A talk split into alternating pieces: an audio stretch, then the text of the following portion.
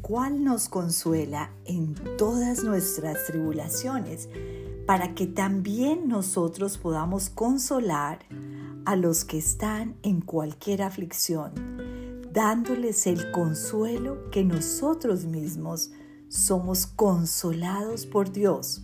Segunda de Corintios 1:4. Gracias, amado Dios, por la esperanza que me infunde el hecho de saber que siempre estarás conmigo, incluso en los momentos de dificultades y pruebas. Sé que aunque tenga a veces dolores y lágrimas, tú me consolarás y me llevarás por nuevos caminos tan radiantes que hoy ni alcanzo a imaginarlos. Te amo, Señor.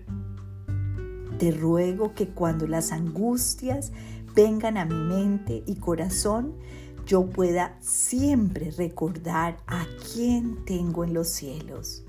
Te alabo por haber cambiado una y otra vez mis lamentos por cánticos de alabanza y gratitud y por permitirme ser testigo de tu sanidad en mi vida.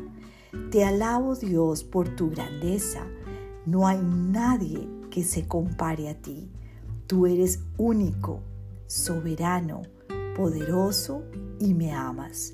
Lléname, Señor, con tu divino consuelo, para que también yo sea portadora de tus bendiciones consoladoras.